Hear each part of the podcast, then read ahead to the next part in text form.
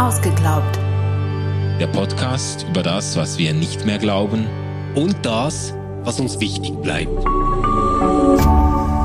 RefLab. Hallo und herzlich willkommen zu Ausgeglaubt.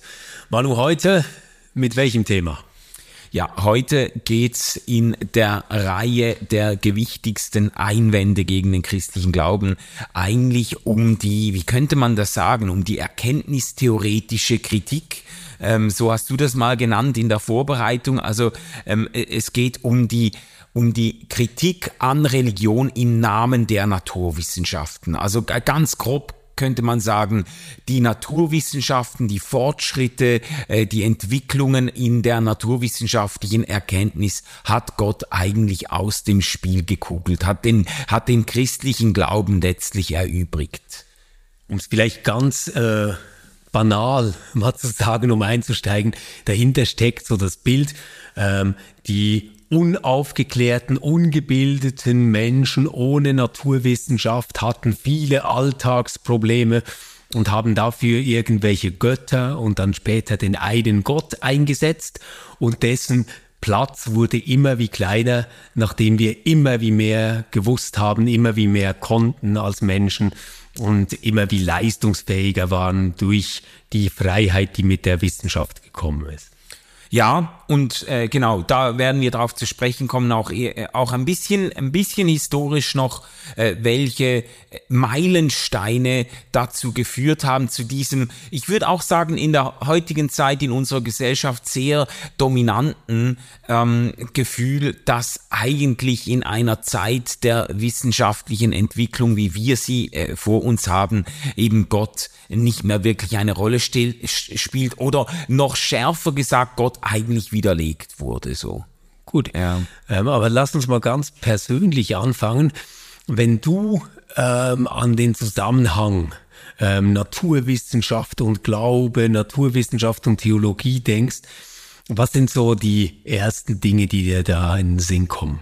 Ja, das ist eben, äh, ich habe mir das auch überlegt und das ist eigentlich noch witzig oder bezeichnend, dass ich ja äh, in meiner sehr evangelikalen Sozialisierung nicht mit einem Feindbild der Wissenschaften per se äh, aufgewachsen bin, wie man das vielleicht manchmal so ein bisschen vulgär äh, äh, äh, versteht, so quasi die Evangelikalen oder mindestens die fundamentalistisch Evangelikalen oder die Konservativen, die sind eigentlich per se wissenschaftsfeindlich. Das ist aber nicht nicht das Verhältnis äh, zur Wissenschaft, mit dem ich groß geworden bin, sondern es ist so eine ambivalente Sache gewesen. Also man hat ich bin aufgewachsen mit dieser ganzen apologetischen Literatur in der evangelikalen Szene, in der äh, gescheite Leute, die man sehr bewundert hat, Biologen und äh, keine Ahnung, äh, auch Kosmologen, Astro, Astrophysiker und so weiter,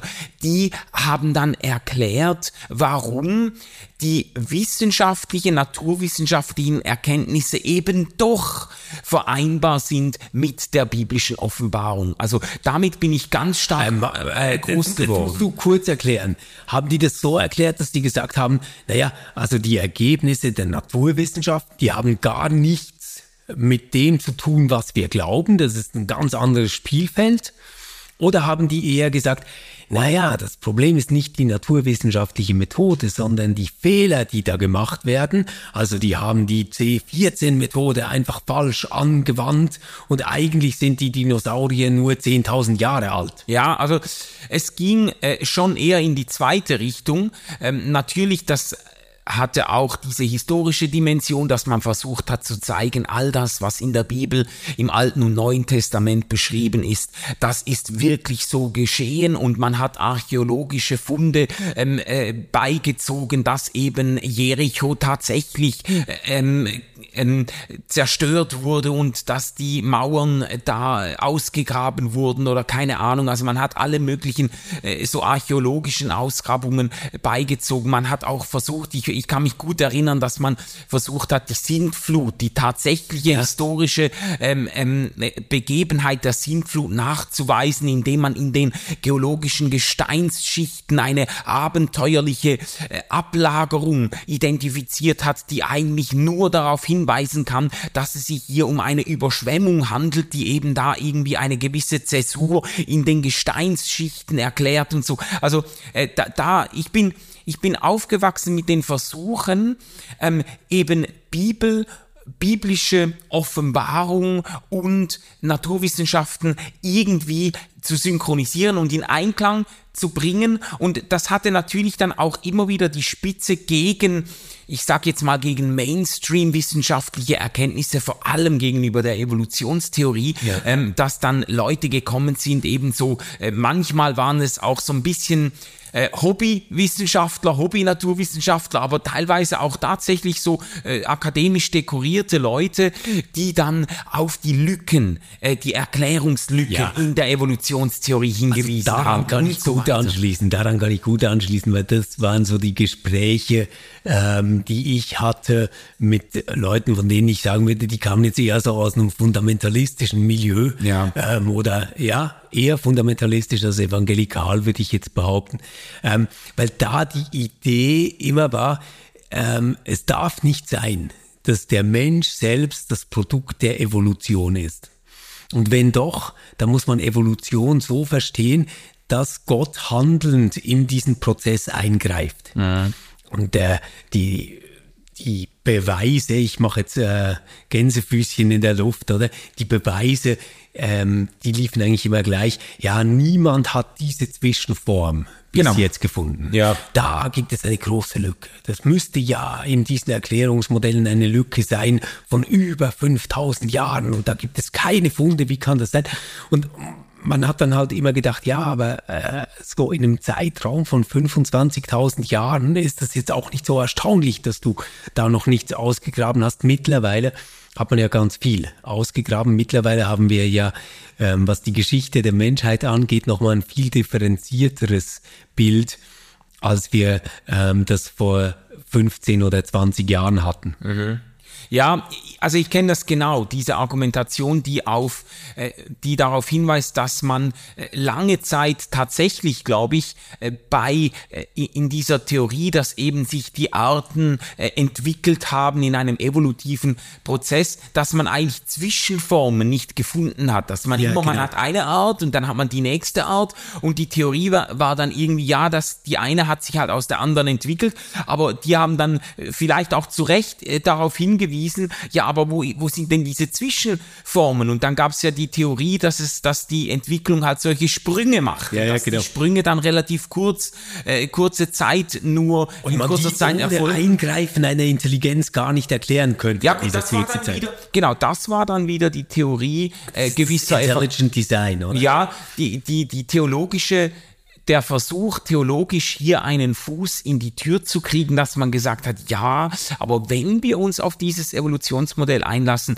dann ähm, muss ja Gott wenigstens für diese Entwicklungssprünge ja, ja, genau. verantwortlich sein. Ja, also das Witzige ist einfach beim Nachdenken über das, äh, über meine, ähm, über das Verhältnis zwischen Naturwissenschaft und Glaube, wie ich, wie ich damit aufgewachsen bin. Beim Nachdenken habe ich gemerkt, es ist ein ambivalentes Verhältnis. Es ist so einerseits ein gewisser Kniefall vor der Wissenschaft auch gewesen in evangelikalen Szenen. Das hat man auch immer gemerkt, wenn dann mal einer gekommen ist mit einem Doktortitel, dann konnte man äh, den, äh, dessen Namen gar nicht aussprechen, ohne jedes Mal den Doktor vorher dreimal zu erwähnen, weil jetzt doch auch einmal sich ein äh, promovierter Wissenschaftler ja. in unsere Kreise verirrt hat und so. Ja. Da hat man äh, das das dann mit einer gewissen Hochachtung hat man gesagt, das sei ein richtiger Wissenschaftler. Und beim Gebet ähm, blinzeln alle und schauen, ob er mitbetet. Ja, ja, genau, genau. Und, und, und gleichzeitig aber eben auch eine Skepsis halt gegenüber ähm, Theorien, naturwissenschaftlichen Überzeugungen oder Erkenntnissen, die dem eigenen Glauben scheinbar zu widersprechen äh, ähm, schienen und und äh, und die die ganzen Leute sind ja gekommen und haben ihre Bücher geschrieben, um die gutgläubigen und frommen Christen zu beruhigen und zu sagen, nein Leute, ich habe das studiert und ähm, das widerspricht nicht eurer Vorstellung von Gott und eurer Vorstellung von Schöpfung und so weiter. Und das gab's äh, also ich würde schon sagen, um das jetzt nicht gerade äh, am Anfang einfach alles in Bauschenbogen äh, zu verwerfen oder lächerlich zu machen, da gibt's, da gab's ganz sicher Leute auf sehr unterschiedlicher Flughöhe. Da gab es auch Leute, die tatsächlich versucht haben, irgendwie wissenschaftlich, naturwissenschaftlich für eine junge Erde zu argumentieren und für die Begegnung von Menschen mit Dinosauriern und so. Äh, Habe ich alles erlebt in meiner äh, Kindheit und Jugend. Aber es gab sicher auch, würde ich jetzt mal sagen, einigermaßen respektable äh, ähm, äh, Vertreter einer äh, einer versöhnlichen Verhältnisbestimmung von, äh, von Glaube und Wissenschaft, die jetzt auch äh, nicht jetzt die ganz kruden äh, Theorien vertreten haben im Sinne von, ähm, ja, Gott hat die Welt ähm, vor 10.000 Jahren erschaffen, aber er hat sie so erschaffen, dass sie aussieht, als wäre sie Milliarden von Jahre alt. Weißt du, das gab's ja dann auch so. Aber das ist schon geil. Es wäre ja dem Herrn ein kleines, quasi eine Welt zu erschaffen. unmöglich. Genau. Er kann uns auch da in die Irre führen. ja. Und er testet unseren Glauben mit dieser unsäglichen C14-Methode. Ja, eben, das war dann schon ein Problem, ja. Ja, ja. Aber es ist witzig, dass ich mich einfach zurückerinnere an Zeiten in meiner, äh, in meiner Teenagerphase, in der ich schon tatsächlich mit der C14-Methode vertraut gemacht wurde, bevor sie im Biologieunterricht an der Schule Krass. durchgenommen wurde. Ja. Einfach, weil ich wusste, äh, da liegt ein gewisses Problem für Leute, die die Bibel und die Schöpfungsberichte allzu wörtlich nehmen. So. Also bei, bei mir gehen die Erinnerungen tatsächlich auch äh, ganz stark auf diese Evolutionsbiologie, äh, ja. Evolutionstheorie zurück. Und äh, gab dann die, die immer betonen muss, dass es dir nur eine Theorie sei. Es sei einfach ja. eine Theorie. Und äh, wer, wer könne schon wissen, wie das denn wirklich sei und so. Ähm, das ist ja jetzt mal wirklich etwas, wo ich sagen würde, die Mainstream-Theologie war dabei ja viel, viel fortschrittlicher, als man das so öffentlich wahrgenommen hat. Also katholische Theologie hat seit 1950 kein Problem mit der Evolutionstheorie. Ähm, mhm.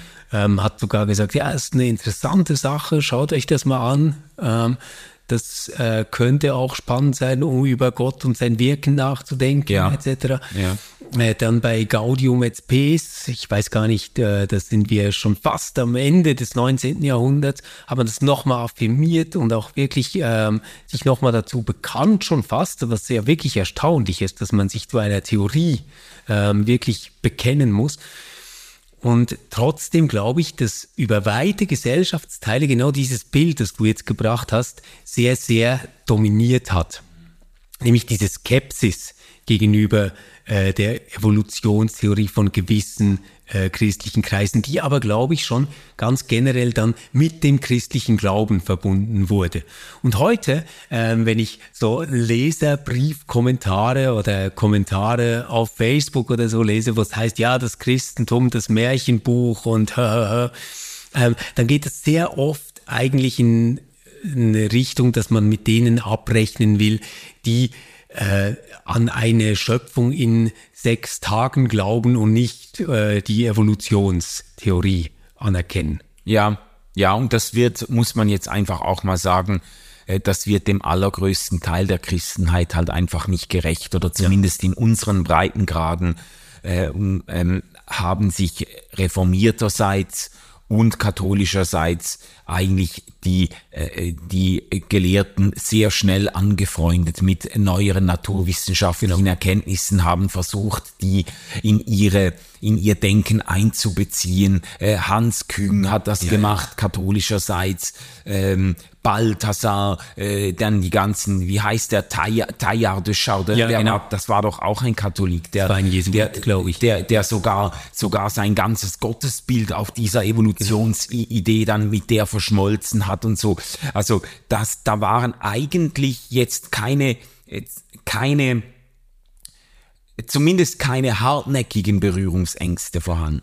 Oder und es, es klingt jetzt so spät, 1950 wenn man das so sagt. Mhm. Aber auf der anderen Seite muss man auch sehen, ähm, als Darwin äh, damit um die Jahrhundertwende rausgekommen ist, war das eine komplett revolutionäre Idee. Dass äh, Lebewesen aus anderen Lebewesen heraus entstehen und es da eine Entwicklung gibt. Und wenn man jetzt mal sagt, na ja, ein halbes Jahrhundert, bis die Erkenntnisse der Naturwissenschaft auch bei den Geisteswissenschaften ankommen, ist eigentlich nicht so lange. Mhm. Also ich habe äh, bis jetzt wenig gesehen, was äh, Quantenphysik zum Beispiel wirklich aufnimmt in den Geisteswissenschaften. Ja, ja. ja. ja. Aber ähm, lass uns mal vielleicht mit so einem Klassiker einsteigen. Es gibt ja so diese Rede von den großen Beleidigungen, die wir als Menschheit erfahren. Ja, ja, sehr gut. Sehr gut. Lass uns das mal, äh, das hilft vielleicht ein bisschen die Kritik die wir heute besprechen, die Kritik am christlichen Glauben auch ein bisschen schärfer zu stellen, auch historisch ein bisschen schärfer zu stellen. Es war äh, kein geringerer als der ähm, ähm, Psychoanalytiker Sigmund Freud, der diese Rede von den großen Kränkungen der Menschheit geprägt hat. Und er hat er hat drei Kränkungen ausgemacht und sich selbst natürlich dann an die Spitze das dieser Entwicklung gesetzt. Das ja, ja, äh, das ist jetzt nicht unbedingt gerade ein Move größter Bescheidenheit, aber er hat, er hat äh, versucht zu also zeigen. Plato, Max Planck und ich wäre das etwa heute. ja, genau, genau. Ja. Aber die, die Idee war halt schon die, dass dass die, dass der Mensch und ich würde schon sagen, das hatte auch eine Spitze dem religiösen Menschen gegenüber, dass äh, vielleicht im Besonderen der religiöse Mensch äh, drei ganz große Kränkungen erfahren musste. Die, die kosmologische Kränkung, die verbindet er mit dem Namen Kopernikus. Ähm, also da spricht man ja auch von der kopernikanischen Wende. Genau, genau. Also der, der, äh, die Einsicht, die Entdeckung, dass die Erde nicht der Mittelpunkt des Weltalls ist. Also da sind wir jetzt im, äh, im äh, 15. und Anfang 16. Jahrhundert,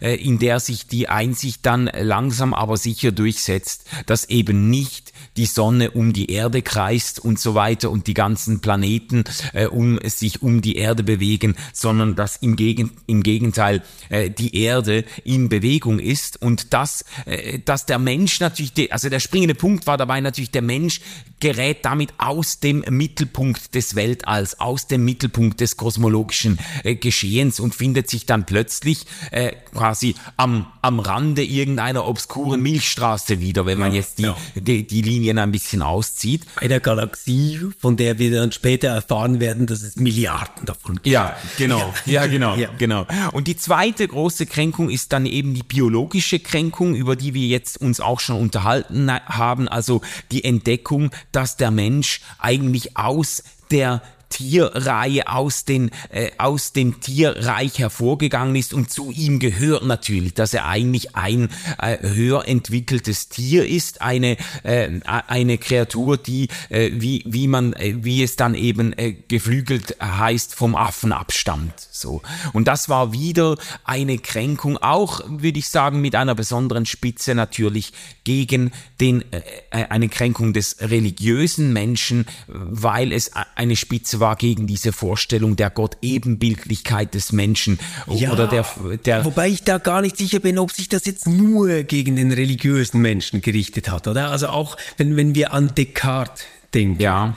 Ähm, der ja wirklich die Idee hatte, dass wir Menschen eben eine Seele haben und ähm, wirklich qualitativ etwas total anderes sind als Tiere, weil Tiere sind ja komplett deterministisch beschreibbar, bei ihm eigentlich wie Maschinen, ja, genau. die aussehen wie Tiere, ähm, dann glaube ich schon, dass das eine Erschütterung war, auch für weite Teile ähm, damals geltender naturwissenschaftlicher ja, Weltbild. Ja, ja, also das, das glaube ich auch und ich, ich würde auch nicht sagen wollen, dass Freud diese Rede von den Kränkungen per se einfach als Religionskritik gedacht hat, aber es, ich würde mal sagen, dass die, die die biologische Kränkung, die Einsicht, dass der Mensch sich aus einer äh, Reihe von Entwicklungen aus dem Tierreich ent, äh, äh, entwickelt hat, dass das in besonderer Weise natürlich einen, äh, einen Stachel setzt für diejenigen, die davon ausgegangen ist, dass der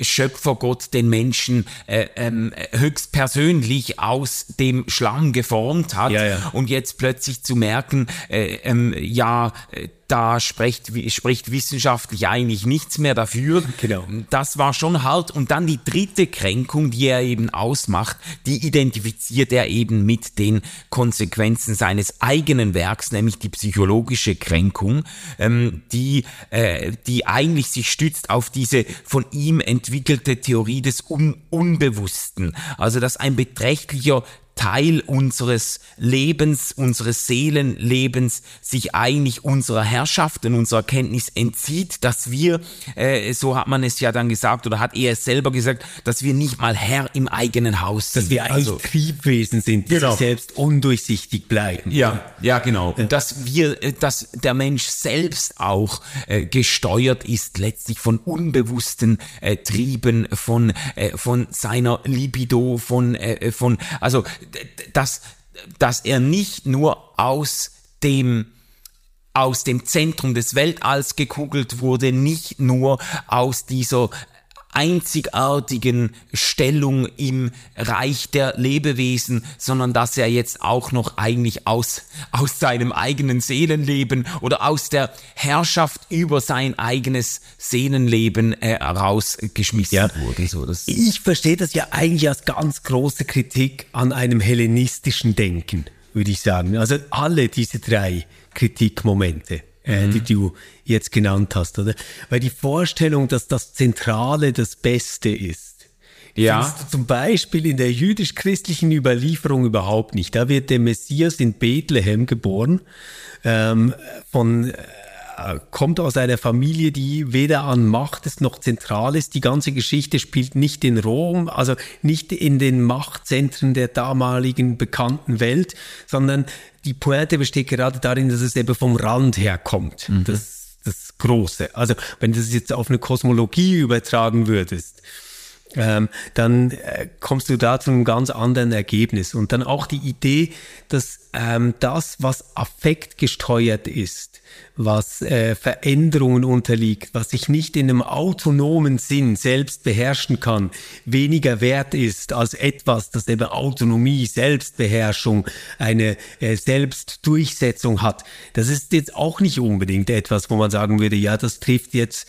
äh, die jüdisch-christliche Überlieferung im Mark. Also das kann man schon bei Paulus über den Menschen nachlesen, dass der sich selbst nicht durchsichtig ist und immer etwas anderes tut, als er eigentlich sein möchte und nicht mal weiß, wie er äh, dahinter zurück kann, etc. Also das sind, glaube ich, ähm, tatsächlich Erschütterungen für ein ganz bestimmtes Denken, dass man auch daran festmachen kann, dass es ein Denken ist, das über Jahrhunderte das Tierische und Natürliche abgewertet hat. Mhm. Und dann dieser Schockmoment natürlich riesig ist, mit diesem natürlichen, tierischen, biologischen in einer Kette zu stehen. Ja. Sei es über die Triebe, sei es über die Genealogie. Mhm. Ja, es, ich finde das eine gute Beobachtung, die natürlich ein Stück weit auch schon einspielt in die Frage, wie sich das Verhältnis zwischen Naturwissenschaft und Glaube denn irgendwie äh, positiv gestalten könnte oder wie man dieses, diese Kritik, auf diese Kritik antworten könnte. Aber ich finde es, ich finde es eine wichtige Beobachtung, dass natürlich, ähm, wenn man zurückgeht jetzt, wir reden unter äh, christlich äh, theologischen Voraussetzungen, wenn man zurückgeht auf die biblischen Zeugnisse, dass sich natürlich dann viele ähm, daraus entwickelte Überzeugungen gar nicht so eins zu eins in den biblischen Texten wiederfinden und, oder dass da viel Deutungsfreiheit noch da ist und dass zum Beispiel eine ganz steile Ansicht des Menschen, wie sie teilweise in der Theologiegeschichte dann vorherrschte, die äh, den Menschen als Krone der Schöpfung qualitativ komplett äh, weit abhebt von allem anderen, was sich da äh, regt und hegt und so, ähm, dass das gar nicht unbedingt biblisch äh, ähm, zwingend ähm, äh, äh, da aus den Texten hervorgeht, schon in der Schöpfungsgeschichte selber ist es ja bemerkenswert, dass zum Beispiel der Mensch, er steht zwar an der der Spitze der Schöpfungswerke Gottes, aber er kriegt nicht mal einen eigenen Tag. Also äh, am sechsten Tag macht Gott die Landtiere und dann quasi in der zweiten Hälfte schiebt er die Erschaffung des Menschen noch nach. Eigentlich werden die Tiere ähm, er erschreckend, für viele erschreckend nahe an den Menschen herangebracht in der Schöpfungsgeschichte und an der Spitze der Geschichte steht natürlich nicht die Erschaffung des Menschen, sondern der Sabbat, eigentlich genau, die, genau. Die, die, die Ruhe die Gottes. Ruhe. So. Die Ruhe und der, der Friede vielleicht auch, könnte ja. man sagen. Ähm, das, was ja, und für die ganze Schöpfung, weißt du, der ja, Sabbat genau. für die ganze Schöpfung, für die ganze nur Schöpfung, für den Mensch.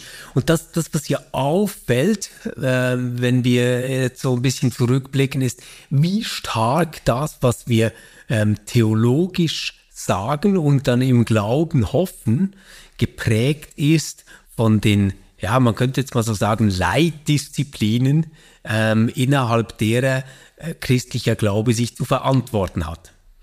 Alles klar, auf dem Hintergrund einer neuplatonischen ähm, Emanationslehre kommst du natürlich zu einer ganz anderen Verhältnisbestimmung zwischen dem Gegenständlichen, dem Tierischen und dem Menschlichen, dem Geistigen, dem Geistlichen, ähm, als du das jetzt ähm, äh, bist ohne dass du Leib, Seele, Dualismen etc. annimmst. Und äh, darin hat sich das Christentum entwickelt. Was jetzt vielleicht wirklich speziell ist, und deswegen würde ich diese drei Kränkungen schon ernst nehmen, ist, dass die Naturwissenschaft insgesamt dadurch zu einer sehr, sehr viel stärkeren Weltbildfunktion geworden ist, als wir das in den Jahrhunderten davor hatten. Aha. Also die empirisch gewonnenen Erkenntnisse ähm, kommen in einen Rang, der das Weltbild von Herrn und Frau Müller bestimmt. Ja, ja, good point. Mhm. Ich glaube, das ist etwas, was ich jetzt nicht nachweisen ließe für breite Bevölkerungsteile in den Jahrhunderten davor. Mhm. Mhm. Also du meinst jetzt, dass, dass wissenschaftliche, naturwissenschaftliche Erkenntnisse ähm, sich immer stärker eben nicht nur auf Einzelbeobachtungen bezogen oder auf relativ, ich sage jetzt mal, weltanschaulich ungefährliche Einsichten, sondern sich zu einem Netz verdichten, genau. das eben auch weltanschauliche Implikationen hat oder zumindest nahelegt irgendwie die ganze, das Sein des Menschen und die Entstehung des Menschen und, und, und das irgendwie die Existenz des Menschen in diesem Kosmos irgendwie komplett neu zu denken. Richtig. Und, und, und das steht dann potenziell im Konflikt mit Religionen, auch mit dem Christentum, das sich bisher ähm, anmaßte oder frei genug fühlte oder wie auch immer, eben genau die Antworten auf diese Frage selber zu geben. Ja. So, so ja. wer ist der Mensch? Was hat er eigentlich in der Geschichte zu tun? Wie, wie, äh, wo steht er im Kosmos? Wie verhält sich das äh, zu Gott und so weiter? Und jetzt dringen quasi naturwissenschaftliche Erkenntnisse immer stärker in diesen Welterklärungsbereich vor. Genau. Also wir haben vorher Jahrhunderte, die geprägt sind von einer Parallele zwischen dem Buch der Natur und dem Buch der Offenbarung. Ja, erklär das mal noch. Das ist nämlich eine, eine alte Unterscheidung, die ja. sehr wichtig ist in diesem Zusammenhang. Äh, eigentlich kann man das sogar schon ein bisschen bei Paulus festmachen, der im Eingang des Römerbriefs schreibt, dass uns eigentlich alles offenbart ist. Mhm. Und trotzdem stellt er ja nur wenige Sätze später fest, dass wir aber nichts verstanden haben. Und die Idee ist, dass es sowas gibt, wie eine Symphonie, die entsteht aus dem, was wir erkennen und wahrnehmen können, wenn wir die Natur betrachten, mit dem, was aus der Verbindung geschieht, wenn wir das ähm, vor den Hintergrund der Offenbarung Gottes stellen. Ja. ja. Und da ist das äh, Dogma, wenn man so will, was dieses ganze Nachdenken begleitet, dass die nicht in einem Widerspruch zueinander stehen können. Also wichtigster Denker, ähm, der das auf die Spitze getrieben hat und ähm, wirklich auch in einer Begriffsschärfe dann ausformuliert hat, ist Thomas von Aquin. Das ist der große Name. Das ist nicht der erste, der das gedacht hat, mhm. aber das ist quasi der Kronzeuge dieses Denkens. Also wir sind da äh, im Mittelalter, wir sind überhaupt nicht im finsteren Mittelalter, sondern wir sind in einem erstaunlich aufgeklärten, begriffsscharfen, ähm, ringenden, äh, um Wahrheit ringenden Mittelalter. Ja. Und ähm, das, was jetzt passiert, ist, dass diese Bücher in Konkurrenz geraten um Fragen, die so vorher gar nicht gestellt werden konnten. Ähm, und zwar zum Beispiel, ähm, das ist jetzt das ganz geläufige Beispiel, wie ist das eigentlich mit dem heliozentrischen Weltbild? Mhm. Ähm, was finden wir da jetzt in der Bibel und was sehen die Leute, die durchs Fernrohr gucken? Und was können sie damit erklären? Das ist noch relativ harmlos, weil man und das kennen wir gut im Umgang mit heiligen Texten, man kann die ja immer interpretieren. Man kann sagen, ja, das musst du als Metapher verstehen. Das ist nicht ganz so gemeint. Aber ich drehe es mal eine äh, Rolle weiter, wo man dann wirklich sieht, wie wichtig diese Weltbildfunktion der Naturwissenschaften wird. Ähm, wir haben die Erfindung des Blitzableiters. Aha. Es gelingt zwar noch nicht, Blitze vorherzusagen. Man kann sie noch nicht erklären, wie sie genau passieren. Aber man hat eine pragmatische Methode, so mit ihnen umzugehen, dass die Scheune nicht brennt. Und dass niemand dabei umkommen muss, sondern man kann das, was gefährlich und bedrohlich ist, ableiten. Und es geschieht nichts mehr. Und der äh, österreichische Schriftsteller äh, Karl Kraus, der für viele Bonbons bekannt ist, ja. hat vor über 100 Jahren mal gesagt, naja, dass äh, ein Blitzableiter auf einem Kirchenturm ist das denkbar stärkste Misstrauensvotum gegen den lieben Gott. Man kann aber auch sagen, es ist ein ganz starkes Symbol, dass etwas, was Menschen selbst tun, denken und herstellen konnten, an die Stelle dessen getreten ist, was wir vorher versucht haben, durch Offenbarung zu beantworten. Und das, das, das meine ich damit, wenn ich sage Weltbildfunktion. Also es geht nicht nur darum, wie stellen wir uns den Kosmos vor? Wie stellen wir uns die Natur vor? Also das, das, das wäre noch trivial für den Glauben. Mhm. Das, was aber passiert ist, dass Funktionen des Glaubens äh, abgelöst werden durch Praktiken, die wir naturwissenschaftlich errungen haben. Ja, hm. Also ich denke jetzt gerade diesen Zitat nach, weil wenn man sagt, ein Blitzableiter auf einem Kirchenturm, ist ein Misstrauensvotum gegenüber dem lieben Gott, dann hat man, dann setzt man ja ein ganz bestimmtes Verhältnis zwischen Naturwissenschaft oder den naturwissenschaftlichen und auch technischen Errungenschaften der Menschheit und dem Gottesglauben voraus. Nämlich äh, ist es eigentlich ein, äh, ein Konkurrenzverhältnis oder ein Verhältnis, in dem man sagt, ja, wenn Menschen sich als gläubig, als gottgläubig verstehen, dann dürften sie eigentlich keinen Blitzableiter auf den Kirchenturm montieren, sondern müssten einfach glauben, dass Gott quasi sie verschont im Falle eines Gewitters oder so.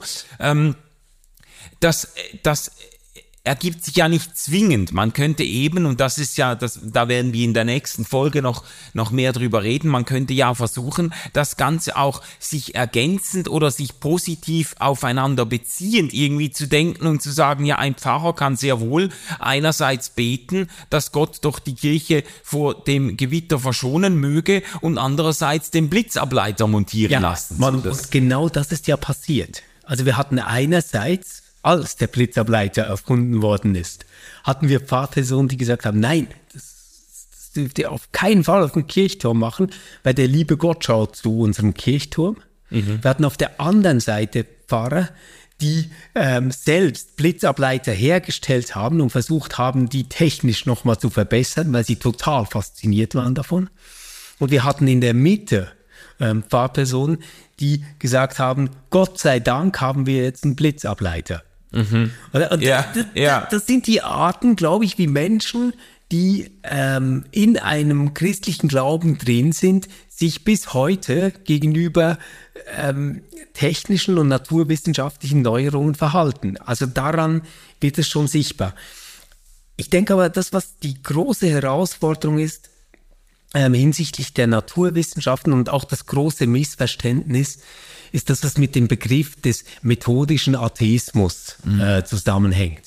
Der methodische Atheismus ähm, geht ja davon aus, dass Erklärungen, ähm, die naturwissenschaftlich funktionieren sollen, ohne Blackbox Gott auskommen müssen. Also Gott darf in der Erklärung von Phänomenen keine Rolle spielen. Mhm. Und wenn man das jetzt verbindet und quasi sagt, okay, auf der einen Seite haben wir ganz leistungsfähige Neuerungen, die naturwissenschaftlich gewonnen worden sind und die unser Leben verbessern, die auch wirklich Kontingenzproblematiken bearbeiten können, in denen wir stehen. Aber die wurden alle so gewonnen, als gäbe es Gott nicht. Ja. Dann kann das natürlich das Weltbild erschüttern, weil man eigentlich sagt, ja, wozu brauche ich dann den lieben Gott eigentlich ja. noch? Oder nicht? Ich glaube, so einer, der das wirklich ähm, super auf den Punkt gebracht hat, ist sowieso ein großartiger Schriftsteller. Habe ich wieder gemerkt, ist Stephen Hawkins, also der äh, theoretische Physiker Stephen Hawkins. Mhm. Und ähm, lass mich da mal vielleicht einen kurzen Teil äh, ja, zitieren. Stephen Hawkins schreibt in, dieser, äh, in diesem kleinen Büchlein äh, kurze Antworten auf große Fragen äh, zu der Frage, ob es Gott gibt. Schreibt er, wenn Sie mit mir davon ausgehen, dass die Naturgesetze unveränderlich sind, ist es nur ein kleiner Schritt zu der Frage, welche Rolle bleibt dann für Gott? Also könnte man Gott als die Verkörperung der Naturgesetze definieren. Allerdings entspräche das nicht der Vorstellung, die sich die meisten Menschen von Gott machen. Sie denken an ein menschenähnliches Wesen, zu dem sie eine persönliche Beziehung unterhalten können. Eine Annahme, die höchst unwahrscheinlich ist, wenn sie die ungeheure Größe des Universums anschauen und bedenken, wie unbedeutend und zufällig menschliches Leben im Universum ist. Ich verwende das Wort Gott wie Einstein in einem unpersönlichen Sinn für Naturgesetze. Folglich kennt, wer die Naturgesetze kennt, die Gedanken Gottes. Meine Vorhersage lautet, wir werden am Ende dieses Jahrhunderts wissen, was Gott denkt. Der letzte verbleibende Bereich, den Religion noch für sich beanspruchen kann, ist der Ursprung des Universums. Aber selbst hier macht die Wissenschaft Fortschritte und dürfte schon bald mit Gewissheit beschreiben können, wie das Universum angefangen hat. ja, gefällt dir das? Also stilistisch finde ich es ganz schön. ähm, und wenn man das einfach so liest, denkt man, ja, das ist schon mega überzeugend und Stephen Hawkins ist bestimmt viel klüger wie ich. Schade, habe ich Theologie studiert. Im ersten Moment. Und Im zweiten Moment ist man dann ganz dankbar für sein Theologiestudium, weil einem auffällt, dass dieser ganze kleine Abschnitt, den ich jetzt vorgelesen habe, ständig Voraussetzungen einträgt, die man eigentlich nochmal hinterfragen kann. Mhm. Es beginnt damit, ob wir davon ausgehen, dass Naturgesetze unveränderlich sind. Ich bringe ein kleines Beispiel. Wir, wir wären alle davon ausgegangen, dass die ähm, Naturgesetze der Newtonschen Physik überall und immer gelten. Mhm. Wir, wir, wir, wissen mittlerweile aber, ähm, und zwar durch die Physik selbst, dass es Bereiche gibt, wo wir mit dieser Physik und der ihr zugrunde liegenden Mathematik schlicht nicht weiterkommen. Ja. Das verdanken wir Einstein. Also wäre eine erste Frage, welche Naturgesetze meinst du? Und sind die wirklich schon an ihrem finalen Punkt so, dass wir darauf zurückgreifen können, wie auf eine Wegkarte, die uns den sicheren Weg weist? Mhm. Das wäre so eine erste Frage, weil bis jetzt, bis jetzt ist es noch nicht gelungen, eine Mega-Theorie zu haben, ähm, die die Relativitätstheorie mit den Erkenntnissen der Quantenphysik sinnvoll verbinden kann. Mhm. Also es sind auch in diesen wirklich mächtigen und genialen Theorien gibt es Leerstellen, in die ich gar nicht Gott eintragen will. Das ist mir ganz wichtig. Ich will nicht Gott da eintragen. Ich will nur sagen, wir können nicht auf Naturgesetze referieren, als hätten wir sie einfach schon. Ja. Das wäre wär so das, das Erste. Ähm, und dann ähm, kommt so ein anderer Teil, ähm, der suggestiv argumentiert, nämlich dort, wo er sagt, ja, das dass wir eine persönliche Beziehung zu Gott unterhalten können, ist eine Annahme, die höchst unwahrscheinlich ist, wenn wir an die Größe des Universums denken. Ja, und da würde ich sagen, na ja, dass der Gott der Gott Israels ist, ähm, eines Volkes, das gerade in der Sklaverei der mächtigen großen Ägypter sitzt, das ist ein höchst unwahrscheinlicher Gedanke, wenn der zum Gott der ganzen Welt werden soll. Also, ich meine nur, dadurch, dass etwas unwahrscheinlich ist, können wir ganz schlecht sagen, dass es nicht der Fall ist. Ja, ja, ich, ich verstehe auch den Gedanken gar nicht so richtig. Also seine Idee ist quasi, das Universum ist derart groß, derart unerschöpflich, derart äh, unfassbar weit, dass äh, die Idee, dass Gott jetzt ausgerechnet mit uns an diesem äh, Mückenschiss von äh, irgendwie Milchstraße mit uns irgendwie persönlich etwas zu tun haben sollte, ist völlig absurd dann. Aber das, ich, ähm, das erschließt sich mir jetzt nicht völlig. Ich, man könnte auch im Gegenteil darüber staunen, äh, dass Gott sich angesichts der Unerschöpflichkeit des Universums auf den Menschen äh, einlässt. Und, und genau. genauso wie man eben wie Israel gestaunt hat, es gibt ja auch Psalmen und äh, Prophetentexte, die das zum Ausdruck bringen, dass Gott quasi dieses kleine äh, Volk irgendwie am, am, äh, am Rand der Wüste äh, auserwählt oder wie man staunen kann darüber, dass äh, äh, Gott seine, seine Geschichte mit Jesus Christus in irgendeinem Kaff in, äh, in Galiläa schreibt oder so. Also die, die, die Partikularität und das Unbedeutende äh, kann sogar gerade Kennzeichen der Zuwendung ja. Gottes sein. Also, und es ist, es ist rein erkenntnistheoretisch eine ziemlich schwierige Aussage. Ähm, daraus zu schließen, dass die Erde, die wir bewohnen, eigentlich ein unbedeutender Ort ist. Es mag sein, wenn du die Perspektive des Teleskops einnimmst, wenn du die Perspektive des Mikroskops einnimmst und dir anschaust, wie zum Beispiel noch unbedeutendere Dinge, ähm, wie ein Staubkorn aufgebaut sind, welche Symmetrien die haben, welche Schönheit sie haben mhm. auch, ähm, dann ähm, glaube ich, müssten wir nochmal ganz grundsätzlich über diesen bewährten Begriff der Bedeutung sprechen. Mhm. Und dann schließlich, um, um hier im Text noch weiterzumachen, oder? Das Schwierige ist ja dann diese Vermischung oder diese Gleichsetzung quasi der Naturgesetze mit dem Gottesbegriff. Ähm, das ist äh, etwas, das ich tatsächlich auch von Einstein her kenne, und ich kann gut verstehen, warum er daran denkt und, und das so einsetzen will. Und er räumt ja dann auch ein, also es wird wahrscheinlich noch bis Ende des Jahrhunderts dauern, bis wir wissen, was Gott denkt. Also ja, ja. Erst dann wissen wir eigentlich, was die Naturgesetze sind, mhm. die er am Anfang vorausgesetzt hat. Aber ich glaube, man kann da, man, man, man kann da eigentlich den Fehlschluss zeigen. Also der, Gottesbegriff, wie ich ihn benutzen würde und wie ich ihn brauche, der sehr viel mit dem zu tun hat, was er für unwahrscheinlich hält, hat eigentlich ganz, ganz wenig zu tun mit den Naturgesetzen. Ja. Ähm, für, für mich ist Gott nicht eine Chiffre, um zu erklären, warum etwas der Fall ist sondern für mich ist Gott eine Potentialität und ein Möglichkeitsspielraum gegen den Determinismus, den er in seiner eigenen Beschreibung über die Welt voraussetzt. Also Gott ist quasi der Begriff, der erklärt, warum die Welt offen bleibt. Ja. Ja. Warum man sie nicht abschließen kann. Und ich, ich, ich zeige mal ganz kurz, wie das dann bei ihm weitergeht. Etwas später schreibt er, ich denke, das Universum ist spontan aus nichts entstanden, aber ganz in Übereinstimmung mit den Naturgesetzen. Dabei ist die physikalische Grundannahme der wissenschaftliche Determinismus.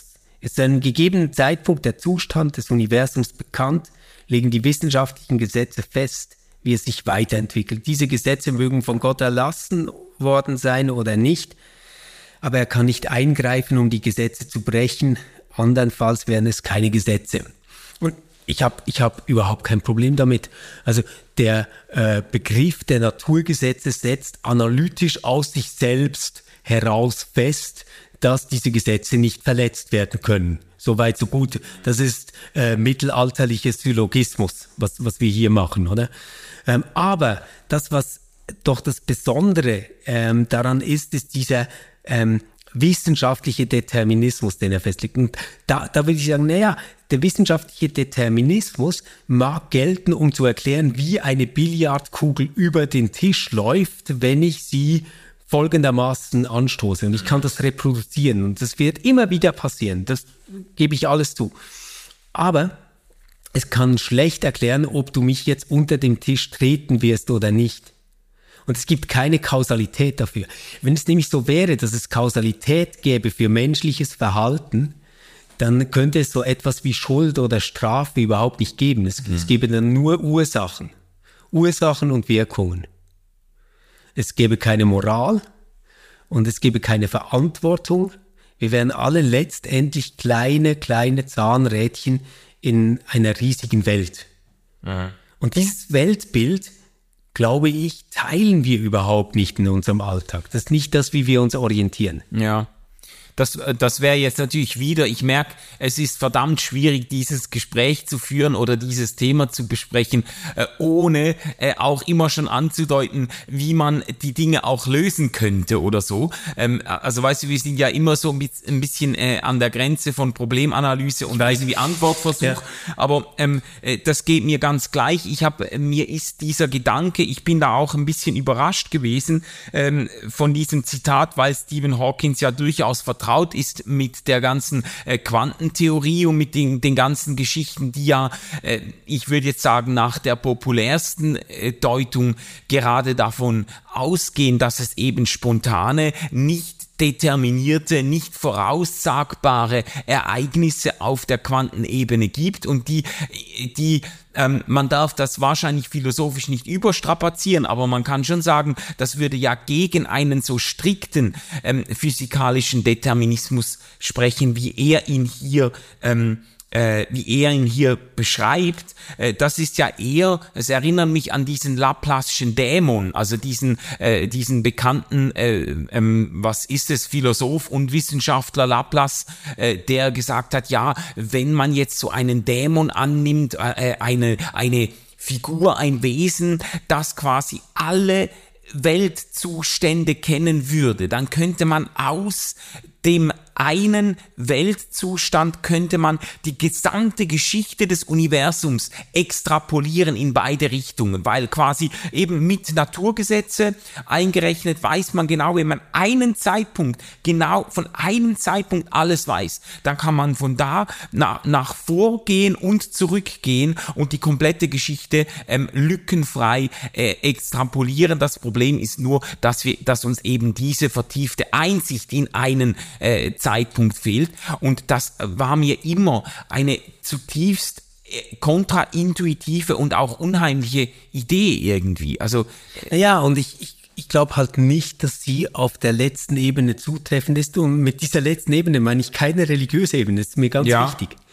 Sondern alles, was wir bis jetzt wissen, ist, dass wenn wir genau hinschauen, ähm, das Bild eigentlich unschärfer wird mhm. oder äh, im Bereich der Quantenphysik, äh, dass, dass wir entweder den Ort oder den Zeitpunkt äh, genau festlegen können, aber halt nicht beides zugleich. Ja.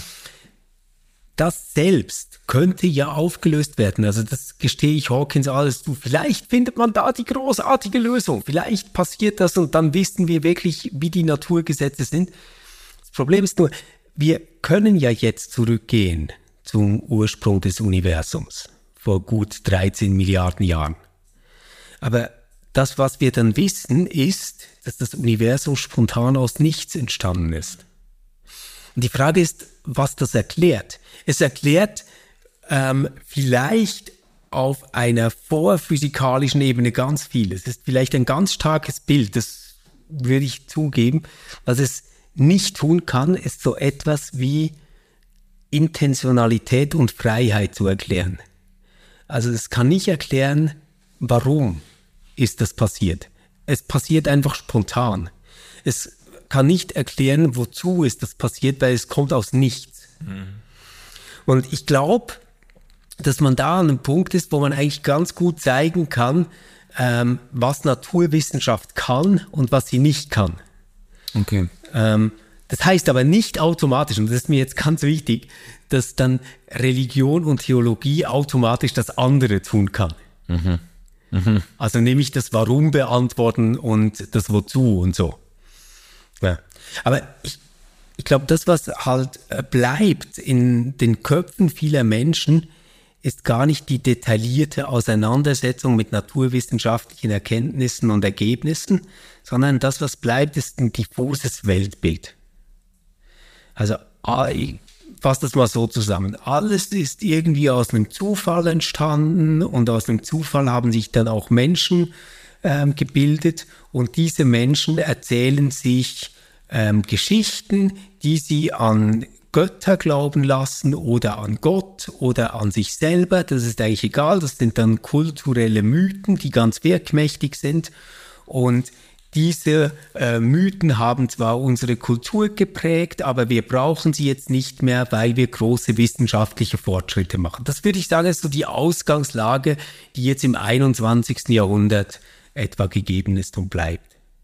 Und dann gibt es ein paar, die haben Angst davor, irgendwann nicht mehr zu sein und zu sterben. Die brauchen dann noch sowas wie irgendeine Macht, ähm, damit sie auch ein Leben nach dem Tod haben. Ja, mhm.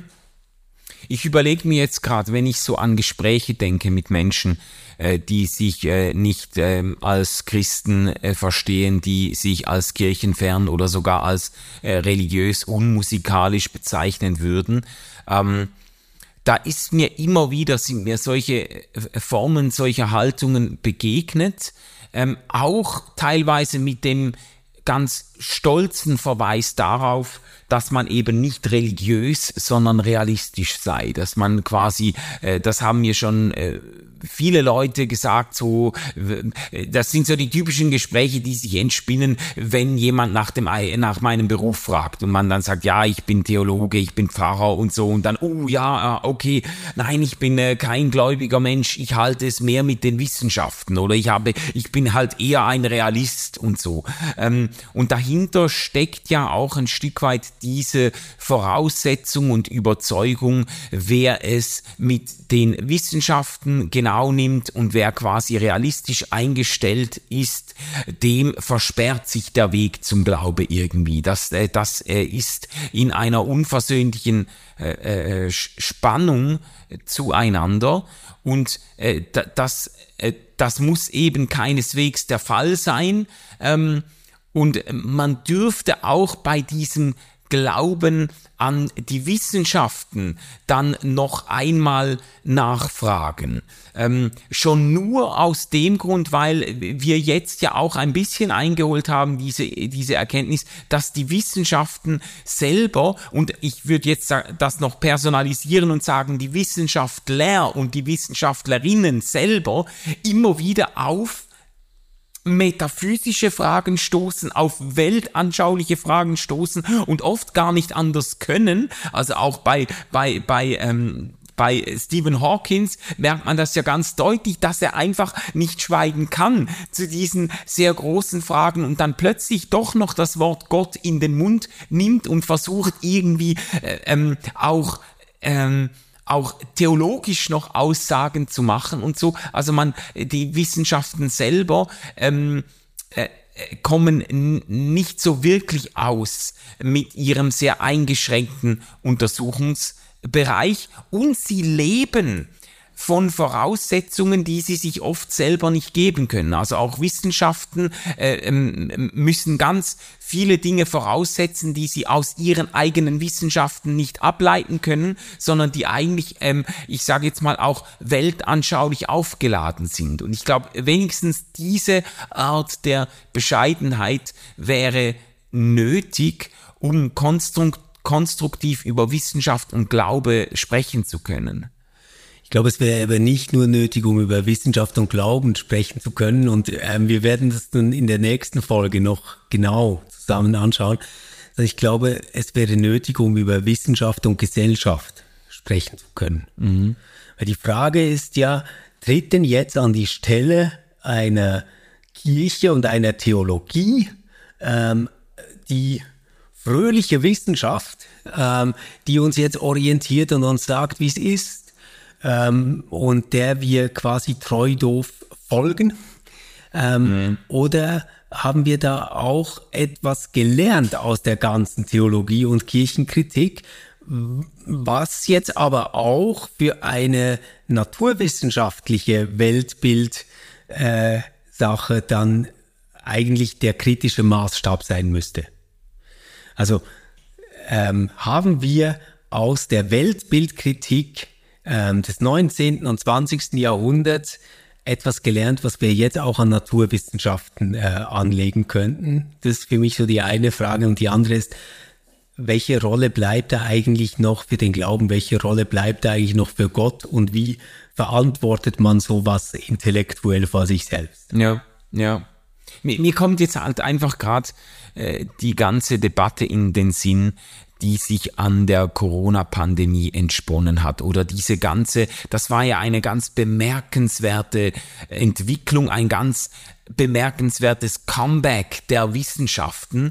Äh, man hat gemerkt, jetzt kommt so ein Virus, das wird zu einer weltweiten Bedrohungslage und dann hat man mit gebannten, äh, äh, gebannt hat man auf die Wissenschaften geblickt. Leute sind durch die Straßen gezogen mit Plakaten Follow the Science und so. Äh, Leute haben auf den sozialen Medien appelliert daran, auch an die Politiker und so weiter, doch jetzt endlich einfach mal die Wissenschaftler zu Wort kommen zu lassen. Und ich finde, man hat irgendwie beides beobachten können. Einerseits auch die Leistungsfähigkeit der Wissenschaften, ja. Ja. Ähm, wie, wie dann in einer ganz erstaunlichen Zeit ein Impfstoff entwickelt wurde, wie irgendwo auch, äh, wie auch Wissenschaftler glaubwürdig äh, aufgetreten sind und ihre Erkenntnisse geteilt haben. Man konnte aber auch die Grenzen der Wissenschaften äh, beobachten, dass eben äh, eine wissenschaftliche Erkenntnis noch nicht identisch ist mit einer politischen Handlungsanweisung genau. und auch, dass eine wissenschaftliche Erkenntnis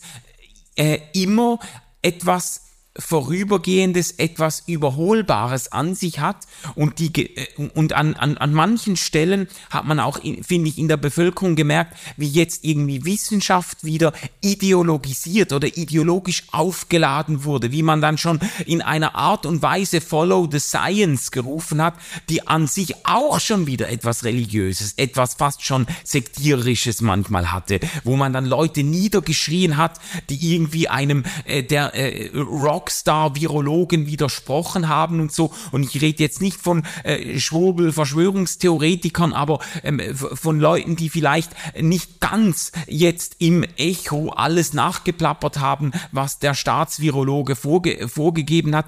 Da, da, da hat man gemerkt, da, da sind wahnsinnige Spannungen auch aufgekommen und man hat das Gefühl gehabt, die, die Wissenschaft tritt jetzt wirklich in ihrer Orientierungsfunktion auf eine sehr, sehr zugespitzte Weise an die Stelle der Religion, wie sie vielleicht im Mittelalter ähm, gesagt hat, was Sache ist und die Leute mussten hinterher rennen. Und das wäre ja auch eine eine letztlich ein unmündiges Verhältnis zu, zu Wissenschaft, oder? Ja, das ist jetzt eine starke These und ich habe jetzt natürlich im Hinterkopf ähm, deine ganze Brandrede die ganze Zeit übertragen auf die Klimadebatte. Lass uns das aber ähm, in der nächsten Folge aufnehmen. Ja. Das ist jetzt ein wunderbarer Steilpass, ähm, um da einzusteigen. Ähm, und dann schauen wir mal, was wir damit machen. Das wird Vielen ja Dank was werden. euch allen, äh, dass ihr bis jetzt dran geblieben seid. Wir freuen uns auf eure Reaktionen, Mitteilungen und ich bin wirklich gespannt, Manu, wie diese nächste Folge losgeht. ähm, ja, wir hören uns wieder in einer Woche. Tschüss zusammen. Tschüss. RefLab